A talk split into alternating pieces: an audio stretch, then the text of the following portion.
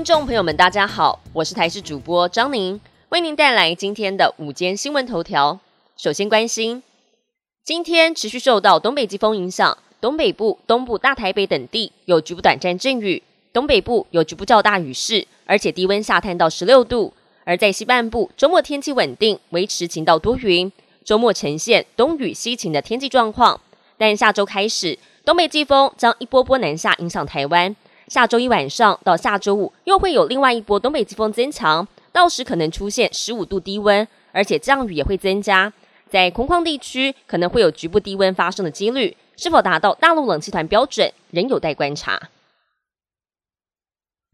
您刷牙的习惯是否正确呢？根据了国健署过往的调查发现，有百分之九十国人患有程度轻重不一的牙周病，就连牙医师也直摇头，并点出了刷牙五大错误习惯。不但没有效果，还可能破坏牙齿健康，包括了饭后立刻刷牙、用硬毛牙刷用力刷牙、刷完牙之后狂漱口，以及过度沾湿刷头和只有横向刷牙，都是 NG 的行为。牙医师也提醒，改善口腔健康有助于减少各种慢性神经退化性疾病的风险。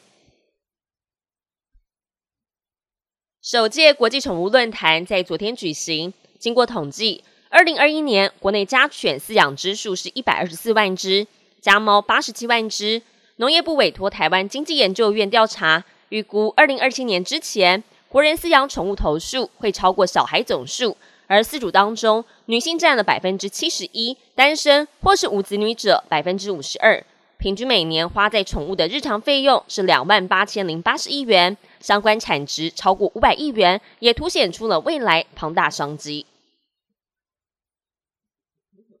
国际焦点要来关心的，以色列跟巴勒斯坦武装团体哈马斯在当地时间二十四号早上七点，大约是台湾时间同一天的下午一点开始休战，暂时停火四天。哈马斯并在当天下午四点释放了二十五人，包括十三名以色列人质，还有十二名泰国移工，而乙方则是释放了三十九名巴勒斯坦囚犯，双方都是以妇孺为主，而这也是以哈战争延烧了七周以来首次休战。但以哈能够暂停交火、居中调停的卡达功不可没。卡达外交部发言人日前表示，卡达杜哈一处作战室将监督休战，还有人质的释放，并且跟以哈和红十字会三方保持直接跟及时联系。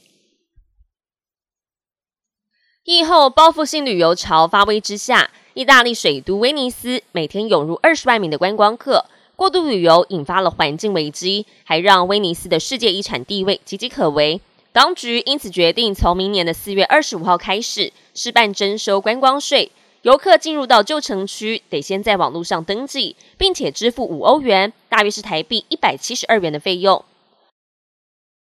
本节新闻由台视新闻制作，感谢您的收听。更多新闻内容，请持续锁定台视新闻与台视 YouTube 频道。